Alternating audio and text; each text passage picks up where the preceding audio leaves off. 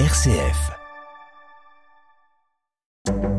RCF, les clés du Louvre. Au Louvre, la Joconde, maîtresse du jeu.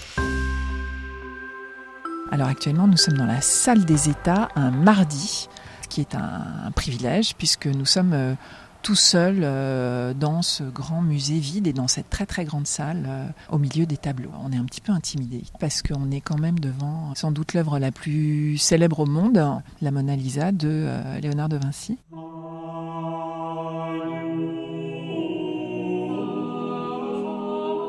Je m'appelle Françoise Fégère et je suis chargée de programmation au service éducation, démocratisation, accessibilité du musée du Louvre.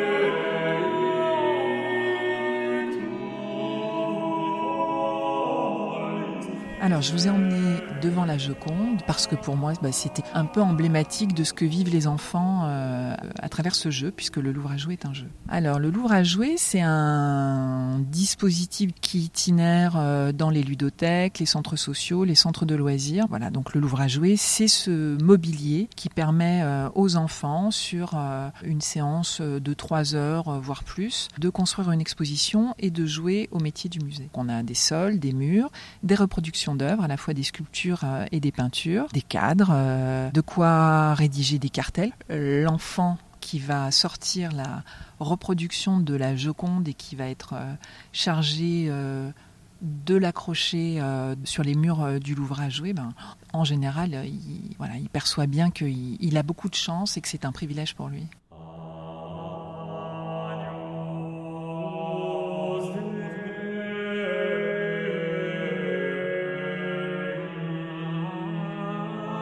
Après la phase de construction euh, et de montage de l'exposition, on leur propose de choisir euh, un métier euh, du musée pour faire vivre l'exposition qu'ils ont réalisée.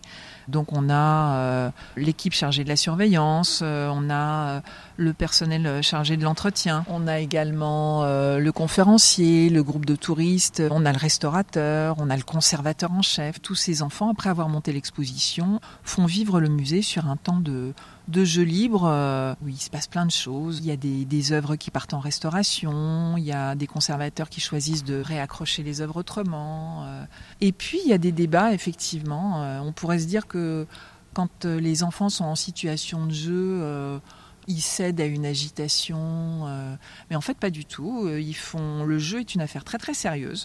Je me rappelle d'un cartel où un enfant avait écrit La plus belle Joconde a été créée en 1506 et en fait euh, il y a eu tout un débat au sein du groupe pour dire non non euh, nous on a trouvé un livre où en fait euh, la Joconde a été créée vers 1506 donc c'est dire le niveau d'exigence scientifique des enfants y compris quand ils jouent.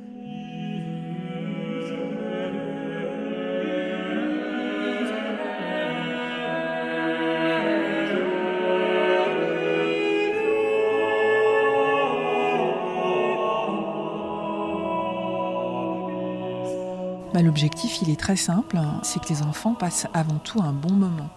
Et puis aussi, euh, c'est qu'ils comprennent leur place et leur responsabilité par rapport au patrimoine et aux objets de musée. C'est-à-dire qu'ils réalisent véritablement que euh, les objets qui sont conservés au Louvre, en fait, c'est du bien commun et qu'ils ont un rôle à jouer en tant que citoyens et futurs citoyens par rapport euh, à ce patrimoine dans une logique de transmission aux générations futures.